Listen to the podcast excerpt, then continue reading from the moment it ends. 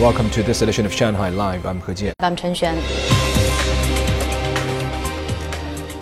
President Xi Jinping and his Russian counterpart Vladimir Putin yesterday hailed via video link nuclear energy cooperation between the two countries.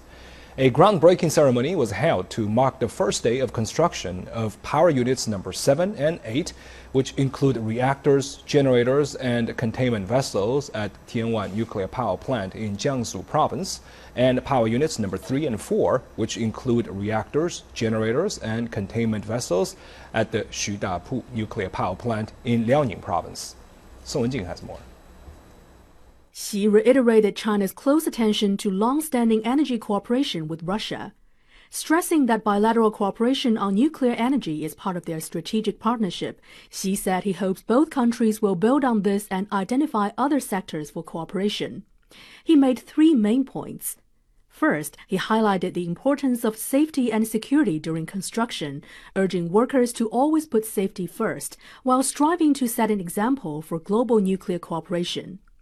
Second, innovation needs to be a driving force in such cooperation, said Xi, calling for greater integration of technology.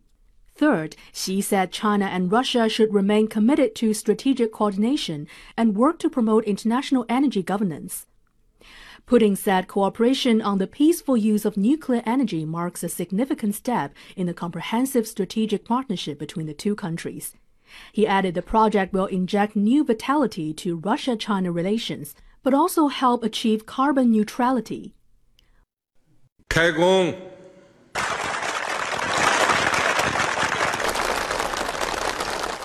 Начинайте. Once completed, the four units are expected to effectively help China meet its target to reduce carbon dioxide emissions. 宋文静上 Live。 Now, it was another bruising session for cryptocurrencies as margin calls started to add to the bad news for Bitcoin and Ether.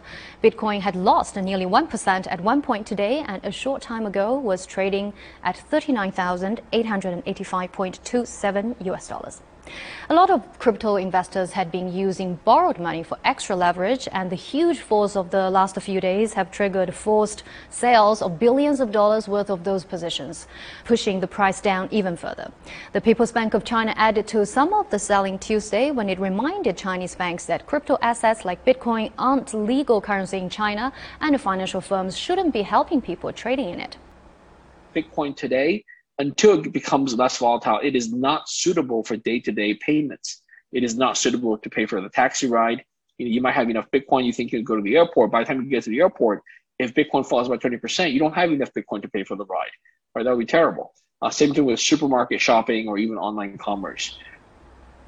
The other huge factor in Bitcoin's recent rise and fall has been Tesla CEO Elon Musk's flip-flop on whether he'd allow the world's biggest crypto asset to be used to buy his cars. First, he said it would, and now he's decided that Bitcoin mining is bad for the environment because it uses too much electricity. Elon Musk has a large megaphone, so when he speaks, a lot of people listen. A lot of people are his fan, his followers.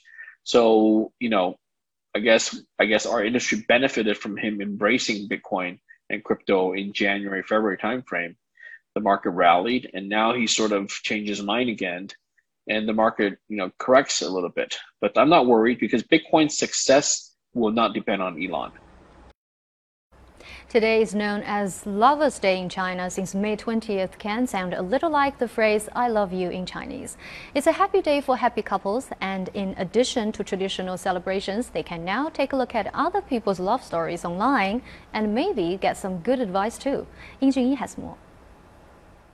In the digital era, we've all gotten used to the idea that key opinion leaders can have a great deal of influence among their followers. But now people are beginning to share their love stories and experiences online, and social media platforms are beginning to be new guides for people looking for ways to get along better with their significant other. How to be together, how to find a good partner. I always watch those things. I'm curious about the stories and want to learn from them and ones online or on TV are pretty interesting. They are something fresh. I don't watch them, but my wife does. Fresh young couple, unlike us, they are happy to talk about things online. Hong Chen Yao has more than 65,000 followers listening to her stories on Weibo. She and her husband, Miss Liu, have been updating their social platforms with their daily interactions for a long time now. Much of their content is relationship tips, with more and more people are now asking them for advice. The couple say they benefited from that themselves. Handling relationship problem is not like working or something else that has fixed models. We have been together for a long time and our followers want to learn something about that. So we decided to share our stories.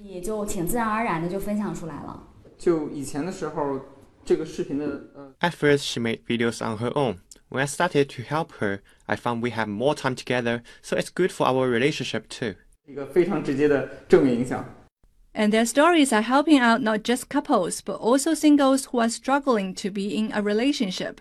The experts say there's a need for that. Nowadays, a lot of people are scared to go into marriage as the divorce rate is quite high. So I think a lot of people, when they're immersed into these characters, they're kind of you know trying out to see if how a relationship will look like, or how do they resolve conflict, how do they work together, how do they you know have their daily lives being showcased. You know, in the current generation, people do have a lot of uh, need in terms of being understanding and connecting with people. And with people attracted to the KOL couples, some brand marketing strategies are starting to take them into account as well. Hong Chen Yao has already managed to commercialize their account by partnering with cosmetics makers and home appliance providers. Good advice and good business as well. Happy May the 20th. Enjoy Money Talks.